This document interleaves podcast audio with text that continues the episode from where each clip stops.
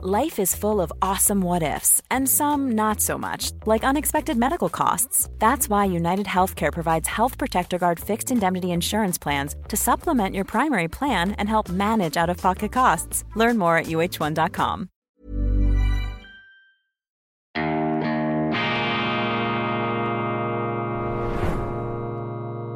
Diese Ausgabe von Weltwoche Daily wird Ihnen präsentiert von Kibun dem Schweizer Pionier für gesundes Gehen und Stehen.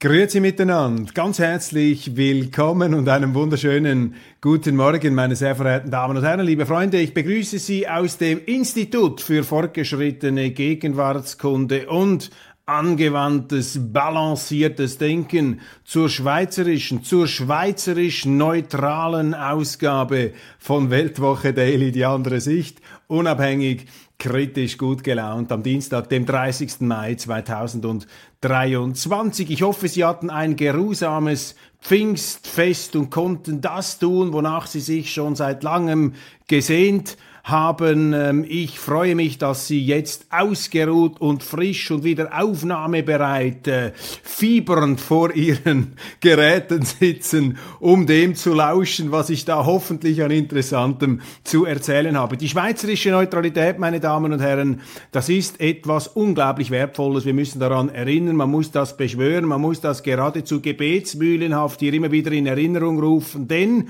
was man sich ja im Ausland überhaupt nicht vorstellen kann, ist, dass die Schweizer, die Buchhalter Nötzlis, die Seldwyla-Bewohner, dass sie ernsthaft darüber nachdenken, vor allem in Form ihrer politischen Klasse, dass sie ernsthaft darüber nachdenken, diese bewährte, bewunderte schweizerische Neutralität preiszugeben. Namhafteste Persönlichkeiten unseres Landes sind dazu bereit, etwa die Bundesrätin der Mittepartei Viola Amherd, sie ist eine staatlich besoldete Neutralitätsabschafferin, oder nehmen Sie die Freisinnig-Demokratische Partei, die diese Neutralität architektonisch aufgebaut hat im 19. Jahrhundert, damals die FDP, eine der ganz großen Gralshüterinnen dieser schweizerischen Neutralität, die uns ja völkerrechtlich besiegelt am Wiener Kongress von 1815 gewährt wurde, auch und besonders auf Betreiben hin der russischen Seite. Darf man auch nicht vergessen, auch wenn das heute nicht mehr so gern gehört wird, ist ja Zeichen einer propagandistischen Vereinseitigung eines Meinungsbildes, wenn man nichts Positives mehr sagen darf über eine Gruppe von Menschen oder über ein Land, ähm, das jetzt am Pranger steht, das in Ungnade gefallen ist. Und die Schweizer, zumindest die Schweizer, die ich bewundere, die hatten eben noch die Kraft, sich diesen Lavaströmen der Emotionen und des politischen Opportunismus zu entziehen. Denn lassen Sie sich etwas hier ganz deutlich gesagt sein, meine Damen und Herren. Diese schweizerischen Neutralitätsabschaffer, die haben keine starken Argumente auf ihrer Seite. Darum reagieren sie auch so empfindlich und so aggressiv. Wenn man ihnen da in die Parade fährt, greifen sie da zur Keule fürchterlichster Anschwärzungen und Vorwürfe. Moskau einfach all dieses äh, fadenscheinige, hohle ähm, Zeugs, das einem da an den Kopf geworfen wird. Das ist ja nur ein Zeichen von Schwäche. Opportunismus ist hier das Thema. Ja, Opportunismus, weil um uns herum eben diese Europäische Union auf Konflikt gebürstet ist, diese Außenfiliale der Vereinigten Staaten von Amerika. Allerdings gibt es innerhalb der EU immer mehr Unbehagen an dieser Vereinnahmung durch die USA, an der wahrgenommenen eigenen Schwäche aber äh, hier in der Schweiz, vor allem in der Schweizer Politik, wo man eben nicht so gerne bereit ist, auch etwas aus der eigenen Schublade, aus dem eigenen Schrebergärtchen hinauszublicken und hinaus zu denken. Die Beschränktheit ist ja nirgends so groß wie dort, wo sich äh, die angeblich weltoffensten Schweizer versammeln, nämlich in unserem Bundeshaus, unglaublich kleinkariert, wie dort zum Teil auch politisiert wird. Das Kleinkarierte kann auch eine Stärke sein. Ähm, verstehen Sie mich richtig? Das Kleinkarierte kann auch ein Vorteil sein. Ich bin äh, kein Anhänger äh, des äh, glamourösen ähm, Auftrumpfens und der grenzübergreifenden ähm, Blenderei Nein, das Kleinkarierte kann auch eine Stärke sein, aber es ist eben eine Schwäche, wenn man den eigenen Standpunkt dermaßen verabsolutiert, dass er blind wird für alles andere und vor allem auch für das eigene. Die schweizerische Neutralität muss heute wieder verteidigt werden, meine Damen und Herren. Das heißt, keine Teilnahme an Kriegen, die nicht unsere sind, wenn wir nicht direkt angegriffen sind, keine Parteinahme im Krieg, weder auf der einen noch auf der anderen Seite. Das ist keine Unterstützung irgendeines Aggressors oder einer fremden Macht. Ganz im Gegenteil. Neutralität ist ja geradezu das Privileg, sich eben draußen zu halten, sowohl in wirtschaftskriegerischer Hinsicht wie auch in militärischer Hinsicht und auch ganz ähm, verbal, indem man sich eben zurückhält. Nicht als Schweizer, nicht als Bürger, da dürfen sie empört sein und dürfen ausrufen, wie sie wollen, aber eben als Staat, vor allem als Regierung, hat sich die Schweiz zurückzuhalten. Und die Abschaffung der Neutralität, äh, die jetzt äh, voll die wird dazu führen, dass die Schweiz natürlich in fremde Kriege hineingezogen wird, dass sie ein potenzielles Raketenziel in einem drohenden oder jetzt bereits heraufbrodelnden Weltkriegsgeschehen werden könnte. Und zweitens natürlich äh, nährt die Schweiz, äh, der Bundesrat, unsere Regierung und jene Parteien, die da mitmachen, also die FDP können Sie heute mit ihrem Präsidenten auch zu den Neutralitätsabschaffen zählen, die Mitte mit Gerhard Pfister sowieso, die Linken waren immer gegen die Neutralität, nicht immer. In den 30er Jahren, als die alten Sozialdemokraten noch am Ruder waren, Walter Bringolf, da war die Neutralität noch eine große Sache, aber diese neuen Klappentext-Linken, äh, diese Akademiker und Pseudoakademiker, ähm, die die sozialistische Philosophie vor allem als Papierkonstrukt vor sich hertragen mit sehr wenig Wirklichkeitserfahrung die sind natürlich gegen die Neutralität. Und wenn man sie beseitigt, wird das die Schweiz nicht nur zu einem potenziellen Zielobjekt in Kriegen machen, sondern ganz einfach wird auch dazu führen, dass wir verarmen. Denn äh, im Ausland wird das genau registriert.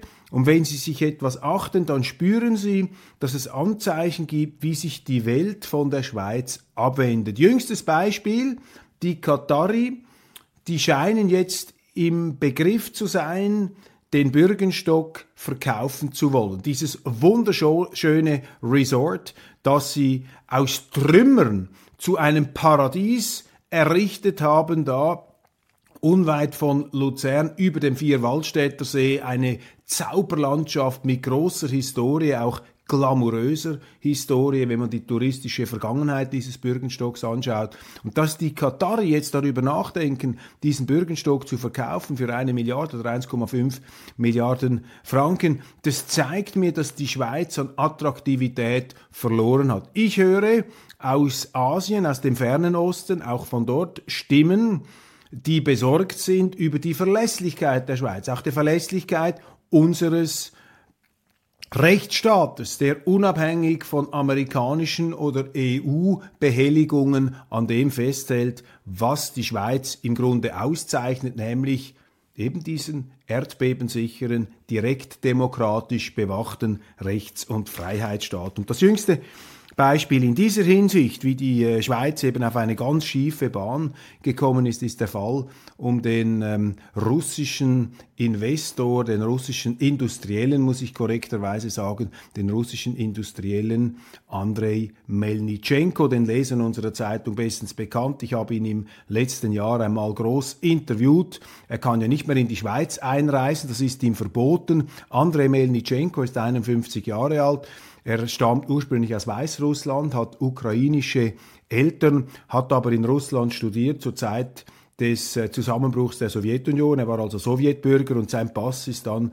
umgetauscht worden in einen russischen Pass. Aber wenn man da jetzt etwas in dieses äh, ethnische Geisterbahnspektakel eindringen würde, dann müsste man ihn wohl als Weißrussen mit ukrainischem Hintergrund bezeichnen. Er kommt aus einer Lehrerfamilie, aus einer musischen Familie. Er selber war hochbegabt in der Mathematik, in der Physik, hat sich früh in den Wirren des Zusammenbruchs der Sowjetunion unternehmerisch selbstständig gemacht, hat angefangen mit Devisengeschäften, hat dann eine Bank gegründet, eine international ausgezeichnete, renommierte Bank. Das ist ganz wichtig, er hat sein Vermögen nicht aufgebaut, indem er Assets des russischen bzw. des sowjetischen Staats einfach eingesackt hat, wie das ähm, eben sogenannte Oligarchen getan haben, die hier ganz klar profitiert haben, ehemalige Funktionäre der kommunistischen Partei, die da dabei waren, etwa der äh, immer wieder hochgejubelte Chodorkowski, der Chef von Yukos, der damals größte größten russischen Ölfirma. Das waren klassische Oligarchen, die mit sehr korrupten Geschäften sich äh, gütlich getan haben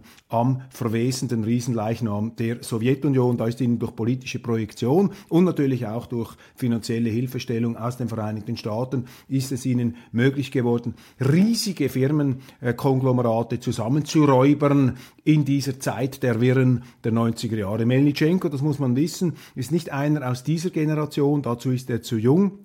Er hat sich sein Imperium nachher selber aufgebaut, ist dann vom Banking in die Industrie eingestiegen und hat dort dann eben schon in der zweiten Welle bereits privatisierte Firmen, die schlecht geführt waren, übernommen und zum Erfolg geführt in drei Bereichen, im Bereich der Kohle, im Bereich der Düngemittel und im Bereich der Röhrenproduktion. Die Röhrenproduktion hat er mittlerweile verkauft, jetzt hat er noch ein Düngemittelfabrikationsunternehmen und auch ein Kohleexport, ein Kohleproduktionsunternehmen. Sehr, sehr erfolgreich, natürlich auch durch die Sanktionspolitik äh, mit nach oben getriebenen Preisen, auch politisch in dem Sinn beflügelt. Und dieser Melnitschenko lebt seit 2009 mit seiner kroatischen Frau und seinen Kindern, die hier in die Schule gegangen sind, lebt er seit 2009 in St. Moritz. Davor hat er gependelt in der Schweiz zum Teil und vor allem auch in England lebend seit 2004. Und seine Firma im Düngemittelbereich ist angesiedelt in Zug, also ein Mann, der hier in der Schweiz äh, sich niedergelassen hat, das auch ausgewählt hat, aufgrund der Neutralität, wie er mir erzählt hat, äh, und der Stabilität der Schweiz. Und ähm, er ist ähm, ja also viele Milliarden Dollar schwer, ein sehr erfolgreicher Unternehmer, aber kein Oligarch, wie er selber sagt. Was ist nun das Problem mit Andrei Melnitschenko? Er ist auf die Sanktionsliste der Europäischen Union gesetzt worden am Tag seines Geburtstags, den er in Tansania gefeiert hat. Nicht auf die Sanktionsliste der Amerikaner. Und zwar nur er persönlich, nicht seine Firmen. Wobei, und jetzt wird es noch etwas komplizierter, er hat eine Truststruktur. Das heißt, ihm gehören die Aktien seiner Firma gar nicht mehr. Er hat nämlich das so konstruiert, dass im Falle seines Todes seine Familie trotzdem von der äh, Firma profitieren kann, dass die Führung aber völlig unabhängig von, von ihm und seiner Familie läuft. Und er hat mir gesagt, er sei seit 20 Jahren nicht mehr operativ in der eigenen Firma tätig kann nicht beurteilen, ob das stimmt. Ich habe nicht in dieser Firma ähm, sozusagen mitgearbeitet. Ich weiß das nicht. Ich kann es mir schwerlich vorstellen, dass man als Firmengründer sich dermaßen abnabeln kann, aber es ist eine Tatsache, dass hier eine Truststruktur vorliegt, völlig legal, völlig in Ordnung, ähm, die er so aufgestellt hat, eben für die Zeit auch nach seinem Tod. Und er ist, als er gemerkt hat, dass er sanktioniert wurde, durch die EU sofort zurückgetreten. Dann ist seine kroatische Frau an die Spitze der Begünstigung gekommen, nicht der Operation operativen Tätigkeit, sondern einfach, dass sie ähm, Geld bekommt von diesen Erträgen, einen bestimmten Betrag, den man da eben in den Statuten festgelegt hat. Und trotzdem, obwohl er selber mit der Firma nichts mehr zu tun hat und dann seine Frau nachgerückt ist, ist auch seine Frau eine Kroatin, die noch fast nie in Russland war, ist auch die auf die Sanktionsliste der EU gestellt worden und damit auch auf diejenige der Schweiz, nicht aber auf diejenige der Amerikaner. Und ähm, die Grundlage für diese Sanktionierung ist ein Bild, das Melnitschenko zeigt am Tag der Invasion Russlands in der Ukraine, wo er an einer Sitzung des russischen industriellen Verbands mit etwa 30, 35 anderen Personen an einer Sitzung teilnimmt, die Wladimir Putin leitet. Und das ist ihm dann so ausgelegt worden, er sei da ein ganz enger Vertrauter und gehöre zum innersten Kreis und finanziere den russischen Staat und dessen Kriegsmaschinerie. Und das ist die Grundlage, die die EU genommen hat, um ihn auf die Sanktionsliste zu setzen. Aber ich betone das noch einmal, die Amerikaner haben das nicht getan. Das zeigt ihnen hier schon die Willkürlichkeit. Die Schweiz hat einfach die EU-Richtlinie übernommen, ohne das abzuklären. Welitschenko bestreitet vehement, dass er ein Vertrauter von Putin sei. Er ähm, sei nicht zwingend sein absoluter Gegner, aber er sei einfach nicht Teil dieses äh, Machtzirkels. Er sei einfach Mitglied eines Verbands, habe dort in dieser Eigenschaft Putin einmal oder zweimal im Jahr gesehen, viel weniger als europäische Staatsführer, die regelmäßig zu ihm gepilgert seien und, und, und. Und seine Frau habe schon gar nichts damit zu tun, völlig ähm, ungerecht, dass sie auch auf diesen ähm, Sanktionslisten sind. Ich will Ihnen das einfach etwas detailliert darstellen, weil am Sonntag haben Sie im Blick einen Artikel darüber gelesen, der sehr lückenhaft recherchiert ist. Und nun ist die vertragte Situation die, am Tag seines Geburtstags in Tansania ist er sanktioniert worden. Von diesem Moment an war es ihm verboten, in die Schweiz einzureisen. Und nun ist Folgendes passiert, lesen wir in der Sonntagspresse, ich habe es hier auch schon angedeutet, dass eben Melnitschenko, dass Melnitschenko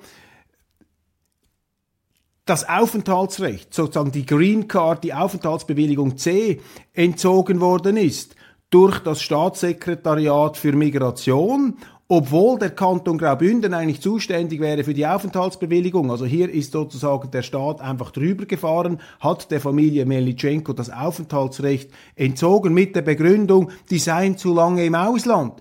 Jetzt sagt aber Melnicek, ich wäre schon längstens in die Schweiz zurückgekommen, aber ich darf ja nicht, weil ich auf der Sanktionsliste des SECO bin und die verbieten mir die Einreise und die andere Behörde nimmt mir jetzt die Aufenthaltsbewilligung weg mit der Begründung, dass ich zu lange im Ausland gewesen sei. Also das ist jetzt reinster Behördenkafka und das ist eine Geschichte, muss ich Ihnen sagen, da schäme ich mich als Schweizer, dass äh, potente Steuerzahler, Leute, die seit äh, 2009 mit ihren Familien hier in unserem Land gewohnt haben, denen man einen Aufenthaltsausweis C gegeben hat. Warum hat man diesen Leuten einen Aufenthaltsbewilligung gegeben, eine Green Card, wenn man sie ihnen dann einfach mit einem Fingerschnippen entzieht? Zieht und dies dann auch noch ohne jede rechtliche Prüfung. Meine Damen und Herren, das ist wirklich ein Skandal, dieser Fall. Auch wenn es nun einen Russen, einen Weißrussen mit ukrainischem Hintergrund betrifft. Die Tatsache, dass das unseren Zeitungen egal ist und auch unserer Politik, zeigt einfach, wie rassistisch mittlerweile das Denken gegenüber den Russen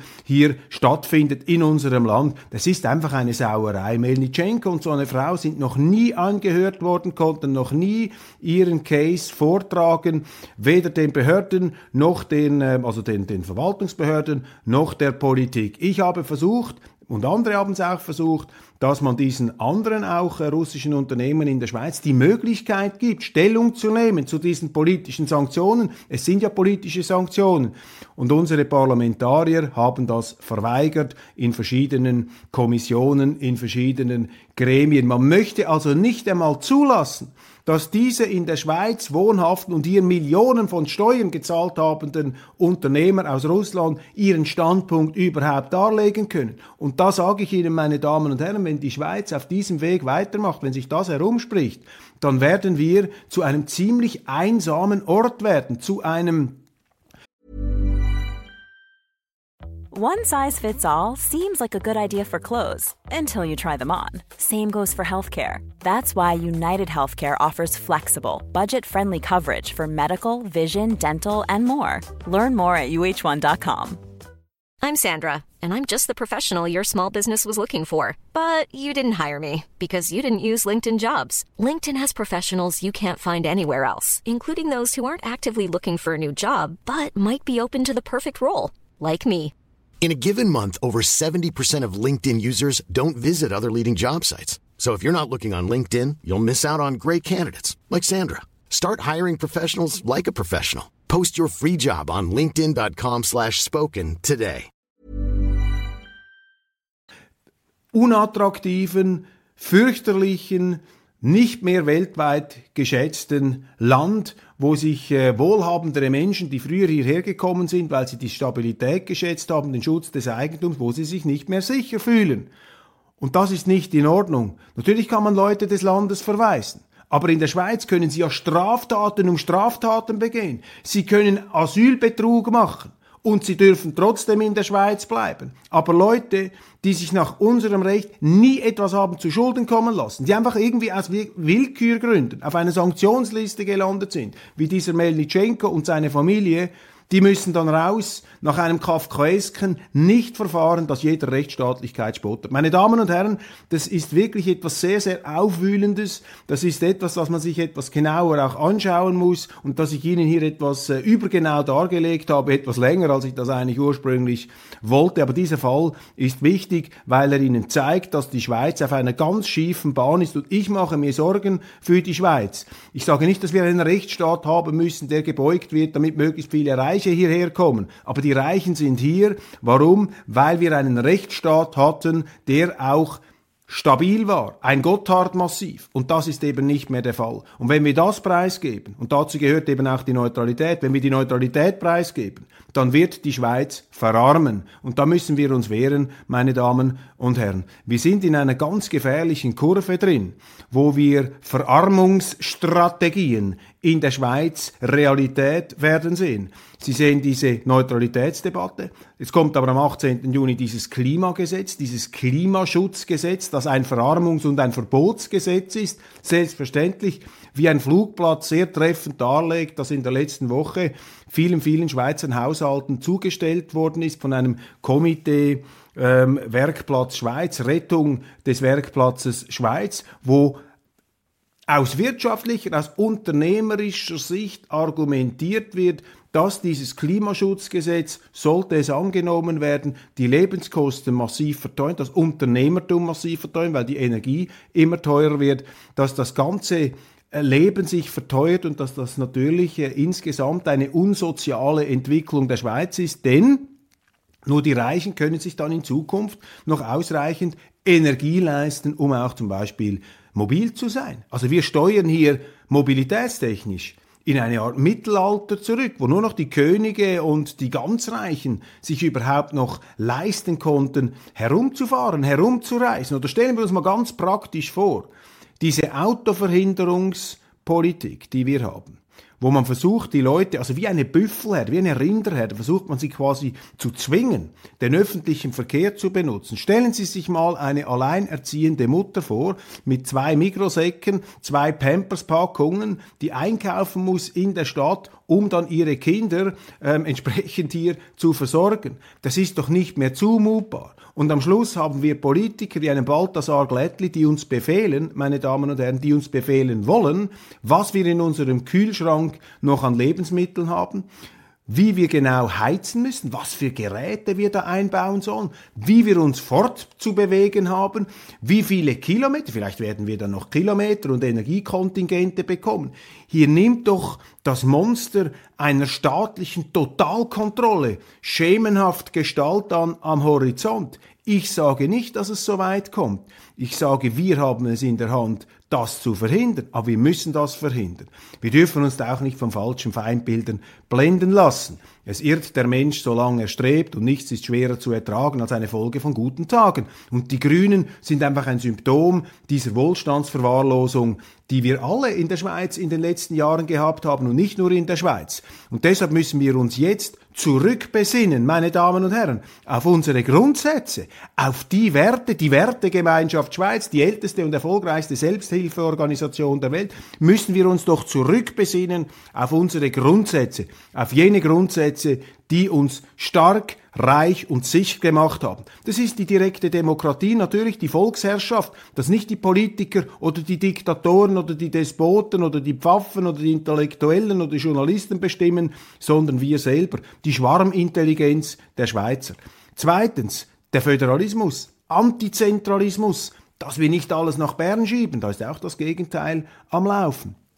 Drittens, die Marktwirtschaft. Natürlich, die Leistung muss sich lohnen. Nicht einfach, dass man arbeitet, macht einen reich. Nein, sie müssen leisten und Leistung muss belohnt werden und das Eigentum muss sicher sein, damit die Leute investieren, damit die Unternehmer erfolgreich sein können. Das ist die Schweiz. Marktwirtschaft, aber nicht Planwirtschaft, Staatswirtschaft in immer mehr Bereichen. Das ist das Gegenteil der Schweiz. Und schließlich viertens, die immerwährende, bewaffnete und umfassende Neutralität. Keine Wirtschaftssanktionen, kein Wirtschaftskrieg, kein militärischer Krieg. Haltet euch von fremden Händen fern, mischt euch nicht ein, macht eure Zäune nicht zu weit, bescheiden bleiben, nicht überall reinquatschen und eine Meinung äußern wollen. Das ist der falsche Weg, meine Damen und Herren. Das sind die Grundsätze. Bewaffnete Neutralität, natürlich eine starke Armee, nicht eine Trittbrettfahrerarmee. Ist doch kompletter Unsinn, was eine neue Zürcher Zeitung und die meisten Zeitungen Zeitungen und Medien in der Schweiz behaupten,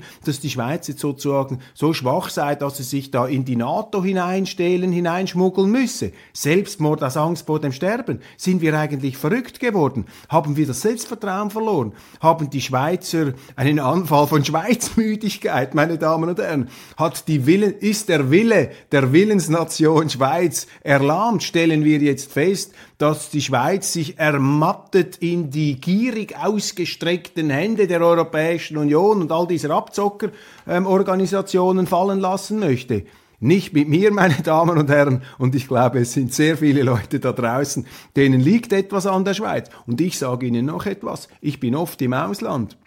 Und im Ausland höre ich eindringlichste Appelle an die Schweiz, an uns Schweizer dass wir diese Schweiz festhalten sollen. Das ist der entscheidende Punkt. Das ist der ganz entscheidende Punkt. Mut zur Schweiz, Wille zur Schweiz, festhalten an den Grundsätzen, die unser Land so einzigartig und so erfolgreich gemacht haben und Fälle wie jener des Andrei Melnitschenko und seiner Familie, meine Damen und Herren, das ist mehr als ein Tolken im Reihenheft. Das ist eine Schande für unser Land. Das ist eine Schande. Und eine richtige Schande ist es, dass der zuständige Wirtschaftsminister Guy Parmelin, der SVP, jener Mann, der in den Bundesrat gewählt wurde, der aufgestellt wurde von der SVP, unter anderem auch von mir, weil wir ihm den Auftrag gegeben haben, in diesem Bundesrat diese Grundsätze nach vorne zu tragen. Wo ist dieser Guy Parmelin? Was macht er eigentlich den ganzen Tag? Wenn du das nicht merkst, dass hier die Schweiz zu Grabe getragen wird, dass hier mit der Kettensäge die schweizerischen Grundsäge zerschreddert werden, ja, dann hast du in diesem Gremium nichts verloren. Dann kannst du dann kannst du dich auf eine Hängematte zurücklegen. Also hier muss ganz scharf kritisiert werden, die SVP und ihr Bundesrat Guy Parmelin. Und wenn's Parmelin nicht checkt, was macht denn Albert Rösti, sein Kollege? Schauen die einfach zu, wie Bürger in der Schweiz, nicht Bürger unseres Landes, aber hier lebende Menschen mit einem gültigen Rechtstitel, mit solchen fürchterlichen, kafkaesken Manövern aus der Schweiz herausgeekelt werden.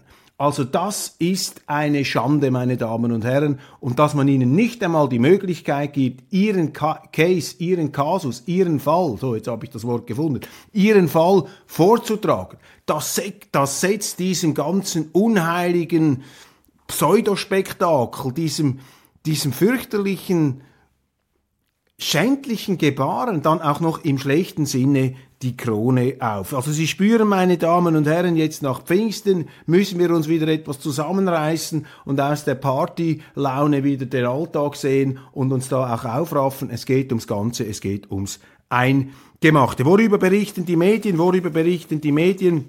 Ja, die Genderhetze gegen Stefa, ähm, das ist der größte Fake News totaler Unsinn. Es gibt überhaupt keine Hetze gegen Stefa wegen diesem Gendertag. Es gibt Kritik daran, es gibt Kritik an dieser Genderideologie, aber die einzigen, die hetzen, das sind unsere Medien und zwar gegen jene, die diesen Wahnsinn kritisieren, diesen Gender-Aberglauben da mit den selbst ausgedachten Geschlechtern und mit der Sternchensprache. Das ist auch für unsere Schüler eine Zumutung. Die sollen doch ein anständiges Deutsch lernen und zwar ein richtiges Deutsch und nicht ein Zeichensprachen-Deutsch. Das ist ein Rückfall in die Keilschrift, meine Damen und Herren, wenn man da mit diesen Zeichen kommt, da wird sozusagen vom Sternchen bis zum Emoji und am Schluss äh, landen wir wieder äh, in der Frühsteinzeit oder in, im Paläozoikum, bevor die Menschen überhaupt äh, so richtig aus ihren Höhlen gekrochen waren, falls es sie damals überhaupt schon gegeben hat. Jetzt muss ich aufpassen, in den Erdaltern. Nein, das kann es doch nicht sein. Und wenn ich jetzt da übers Wochenende all diese Artikel lese, jo, die Genderhetze, falsch, Stefan, mehr Schutz für Opfer von Internethetze, um Himmels Willen.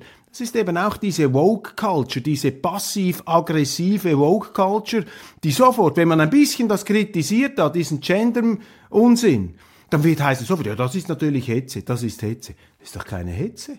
Ich meine, die, die das kritisieren, die stehen ja jederzeit für ein Streikgespräch bereit. Die, die nicht reden wollen, das sind die, die von den Medien glorifiziert werden, etwa der äh, Gemeindepräsident von Stefa, Herr Haltner, ein ehemaliger Offizier, FDP-Mann, der äh, nicht mit uns reden möchte, mit den Kritikern. Wir können jederzeit ein schönes Gespräch führen und dann hören wir ja mal, da können sich die Leute mal überzeugen, wer die besseren Argumente hat. Ist doch einfach sackschwach, wie diese früheren Armeeoffiziere da aus sich umgeben mit geneigten Journalisten, sich dann ausjammern und beklagen können über die bösen Kritiker. Und am schlimmsten wird ja immer dieser Andreas Glarner da an, angeprangert. Jetzt haben sie auch wieder den Fall ausgebra äh, ausge Graben von dieser Schule Faletsche Leimbach äh, in Zürich mit dem Bayram, äh, diesem äh, islamischen, muslimischen Feiertag. Und da hatte eine Lehrerin folgende Meldung damals geschrieben, liebe Eltern, wenn Ihr Kind morgen wegen Bayram nicht zur Schule kommt,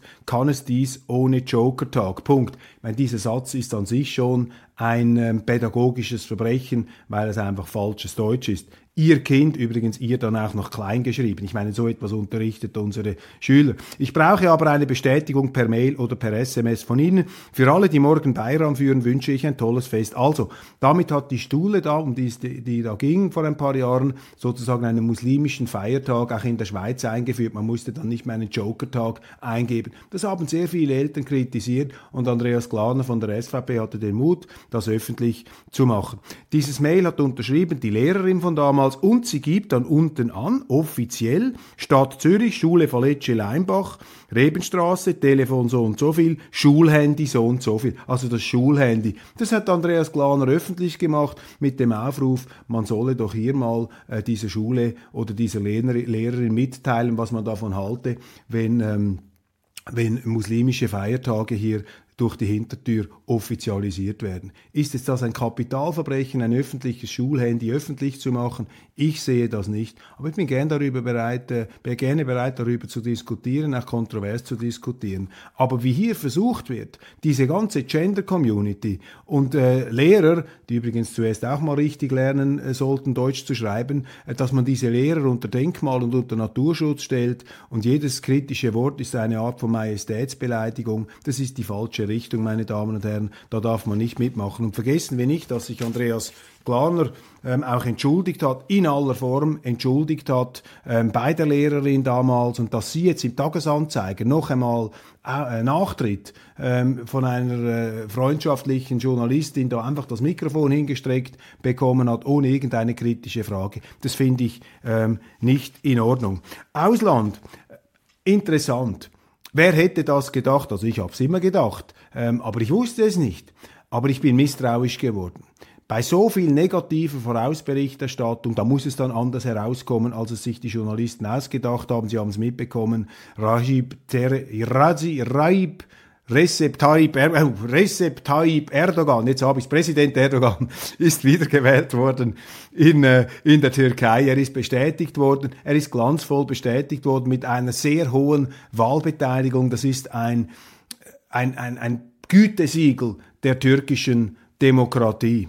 Und alle Parteien haben sich mit einem Gegenkandidaten, Kilic Daroglu, gegen Erdogan verbündet auf ihrer Seite auch noch mit dem Blasball Luft zuwindend die ganzen westlichen und schweizerischen Medien, die jetzt über Monate hinweg den Sturz von Erdogan herbeigeschrieben, vermutlich damit auch ihren innersten Sehnsüchten Ausdruck gegeben haben. Und siehe da, erstens kommt es anders und zweitens als man denkt. Und das ist ein weiteres Waterloo für unsere Medien. Wir haben schon mehrere erlebt, zum Beispiel damals beim äh, Brexit. Da haben auch alle dagegen geschrieben. Oh, gehen wir noch weiter zurück, 1992, EWR-Beitritt Schweiz, die Medien wie ein Mann für den EWR-Beitritt, die Schweizer haben Nein gesagt. Daneben springen wir in der Zeit, nehmen Sie den Brexit, Trump-Wahl, ähm, auch das CO2-Gesetz in der Schweiz, die Medien immer auf der anderen Seite mit Wunschdenken, mit ideologisch zugerüstetem Journalismus, der alles ausblendet, was nicht ins Bild passt. Und wenn einer eine abweichende Meinung äußert,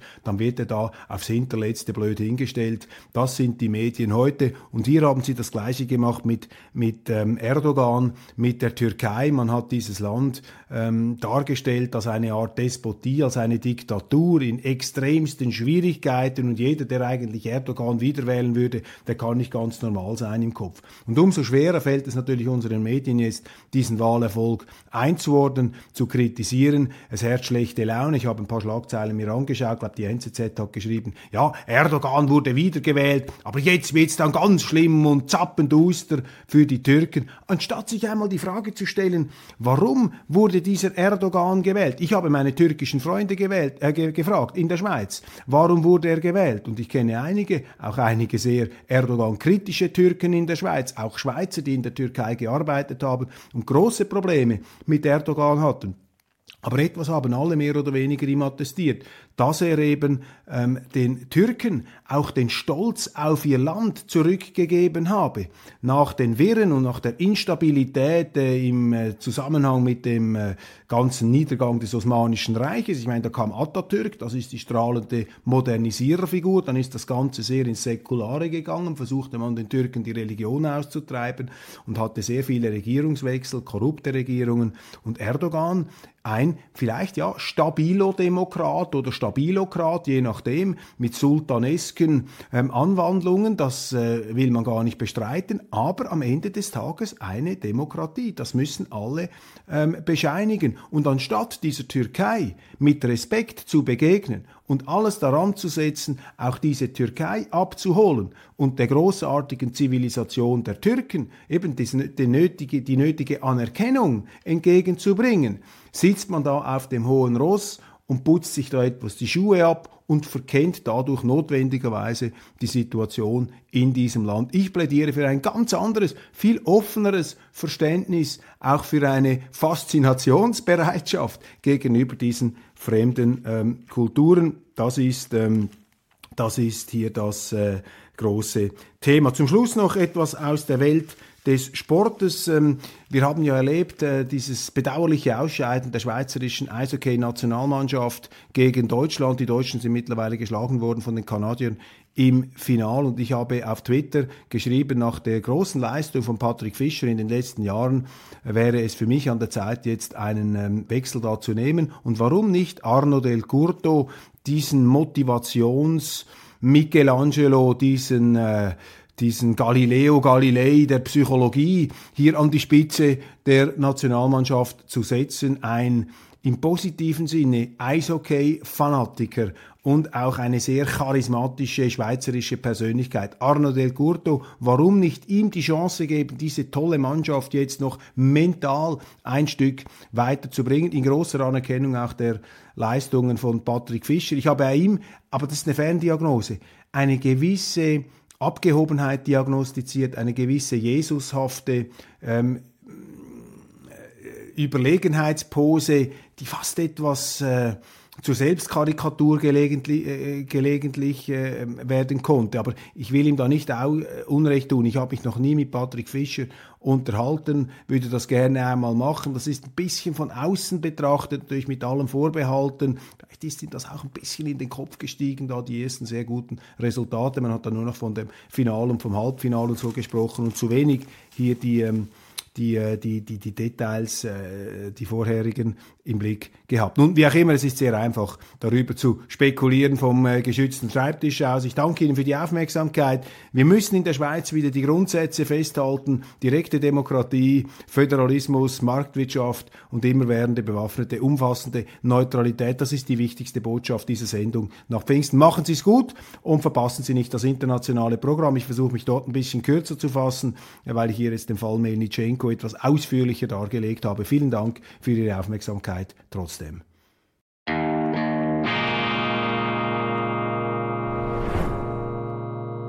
Diese Ausgabe von Weltwoche Daily wird Ihnen präsentiert von Kibun, dem Schweizer Pionier für gesundes Gehen und Stehen.